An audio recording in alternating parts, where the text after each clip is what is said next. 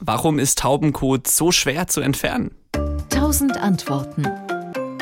Taubenkot ist streng genommen gar kein Kot, sondern konzentrierter Urin.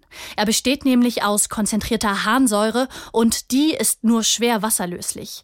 Das ist das weiße Zeug, das auf Statuen oder an der Hauswand bappen bleibt und leider auch nicht vom Regen weggewaschen wird.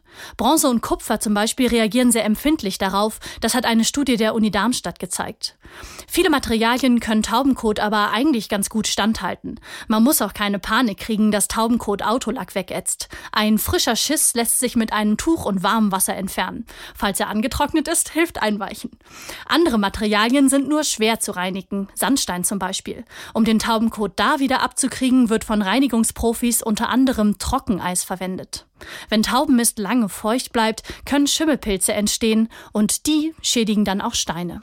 SWR Wissen. 1000 Antworten.